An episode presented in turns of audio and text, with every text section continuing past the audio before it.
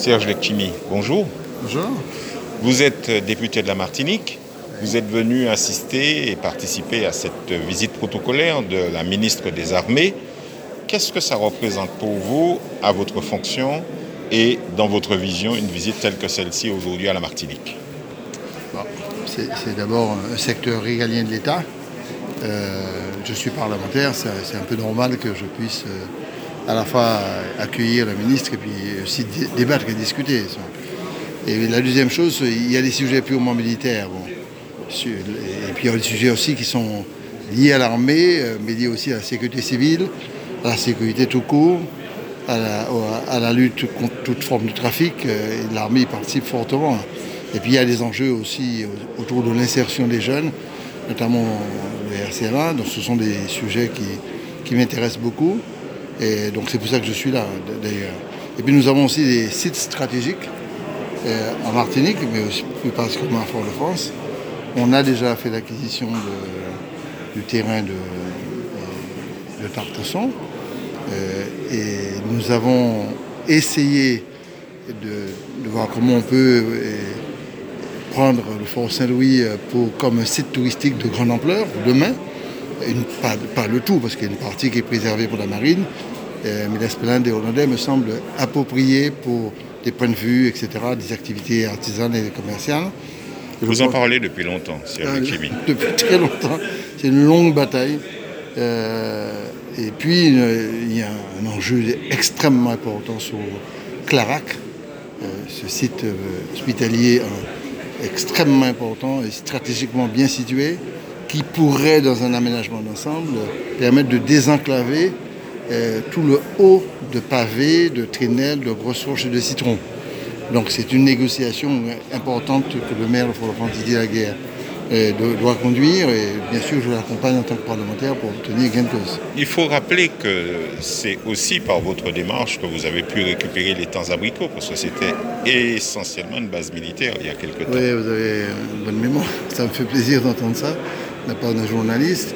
Et ça a été une longue bataille, c'était pas gagné d'avance. Il y avait une soixantaine d'hectares euh, disponibles, euh, mais ces 60 hectares étaient couverts par des servitudes de pyrotechnie. Et donc on pouvait absolument Avec des rien dépôts de munitions notamment. Et donc on pouvait rien faire, donc j'ai commencé une négociation. J'ai une pensée pour Renaud de Grand Maison parce que c'est lui qui m'a incité à faire cela. On a réussi à réduire 80% de, de, l'influence des munitions, c'est-à-dire la servitude de pyrotechnie, ce qui nous a permis de faire les temps abricots, qui est un port de 460 bateaux, hmm. et on en fera encore 600 dans les temps qui viennent. Oui, il y a une négociation parce que l'armée, bon, reste l'armée, euh, c'est pas un débat régalien, mais aussi tous ceux qu'on peut euh, utiliser à partir de l'armée pour euh, les luttes contre le trafic, mais aussi pour l'aménagement du territoire, il ne faut pas être absent de ce débat. D'accord. Alors, vous disiez que l'aspect, disons, historique du monument du Fort Saint-Louis lui-même était bien attribué à des activités touristiques, mais vous parliez aussi de l'utilité de l'armée euh, dans nos eaux avec euh, les actions régaliennes qui sont les siennes. Euh, ces bateaux et ce port et cette logistique seraient transférés où, selon vous? Non, moi je parle du, Fort Saint-Louis en soi. Et le Fort Saint-Louis, moi je décompose en deux parties. Une partie militaire pure, à l'arrière du fort lui-même, et le fort avec l'esplanade. C'est cette partie-là qui m'intéressait beaucoup en tant que maire, parce qu'ici, on pourrait faire du fond de mer euh, une totalité en termes d'aménagement, à la fois un site avec des points de vue et une utilisation sociale et touristique puissante. Ça pourrait être un hub touristique euh, pour Fort-de-France. On n'a pas réussi, euh, mais il faut continuer dans la négociation. Maintenant, sur les infrastructures portuaires et de l'armée, il faut avoir euh, un plan d'aménagement, de composition. On pourrait éventuellement maintenir certaines choses ici pour la marine. Je ne conteste pas cette position. Mais tous ceux qui tournent autour euh, pourraient se retrouver euh, du côté de l'étang. Parce que l'étang abricots, c'est aujourd'hui 460 places, mais c'est un port qui fait pour 1000 bateaux. Donc on peut trouver des solutions d'aménagement complémentaires, y compris travailler sur Port Coé, enfin d'autres sites pour accueillir des bateaux de plaisance qui ne sont pas des bateaux militaires, mais des bateaux euh, privés. Hmm.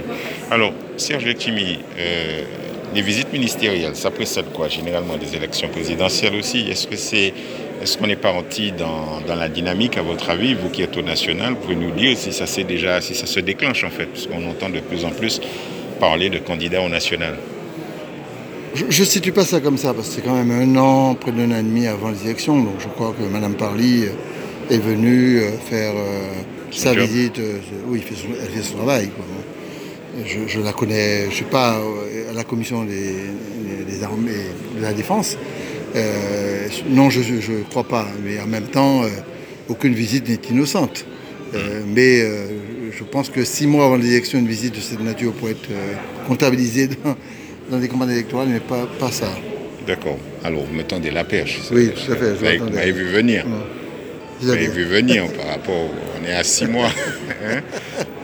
à, six mois, vous êtes au courant qu'il y a eu poussé alors ben, on dirait, on dirait, on dirait que c'est parti pour ça. Euh, bon.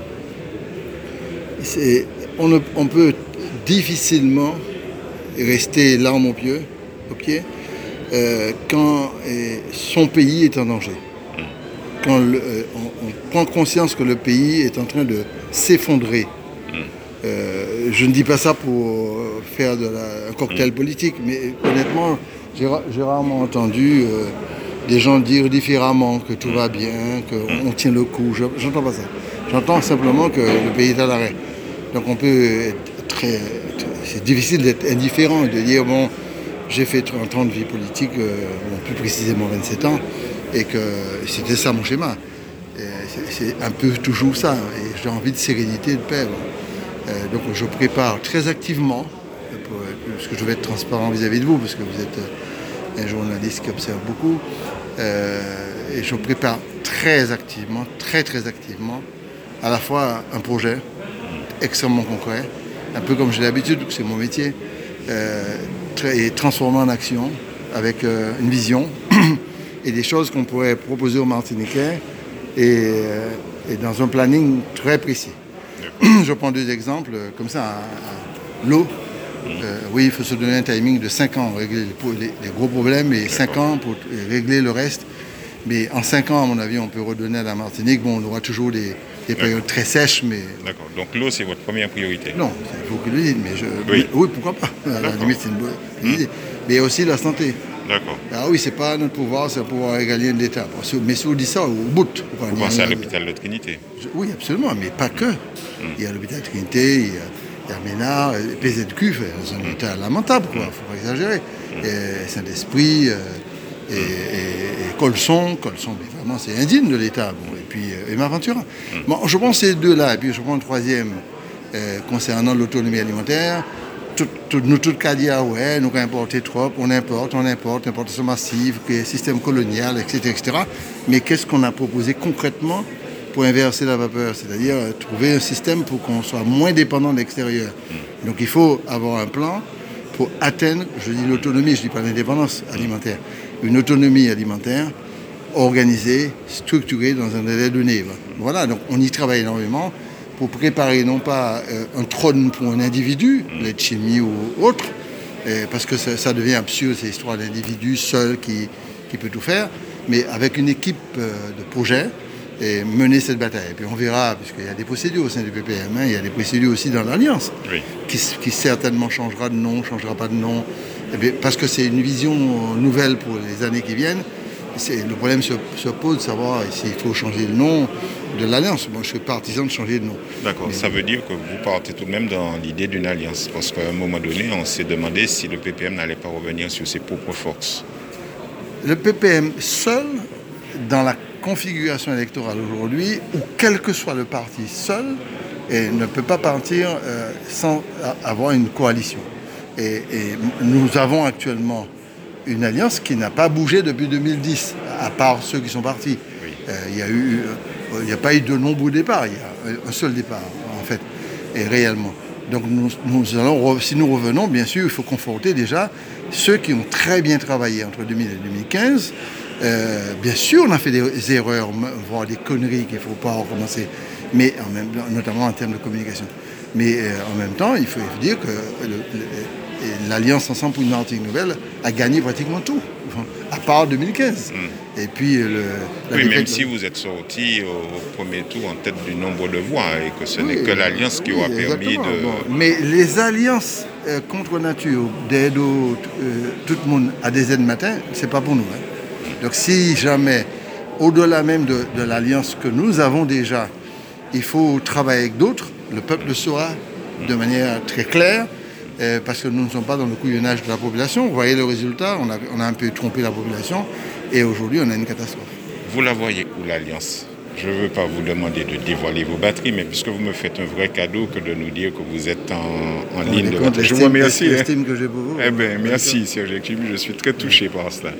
Euh, C'est ça, vous. Oui, oui. Mais qu'est-ce que je voulais dire le, Aujourd'hui, par exemple, les équipes qui sont, qui sont soupçonnées, c'est Nado Nilor, c'est euh, des équipes de la droite, euh, c'est ces principaux partants.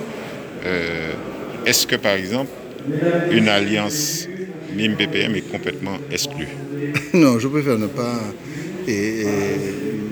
rester sur des individus ou sur des groupes, je préfère pas.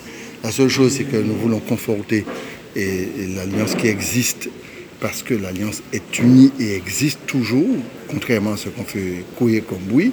Et la deuxième chose, si nous voulons élargir l'alliance, ce sera à des hommes et des femmes de projet, d'action responsables. Donc le secteur société civile, avec des acteurs puissants, connus et capables de mener un projet de A à Z, c'est vers cette population qu'on va ouvrir les portes pour qu'on n'ait pas un standard de mer, un standard de... Voilà, donc on est dans ça. Très bien, merci Serge Lectumi.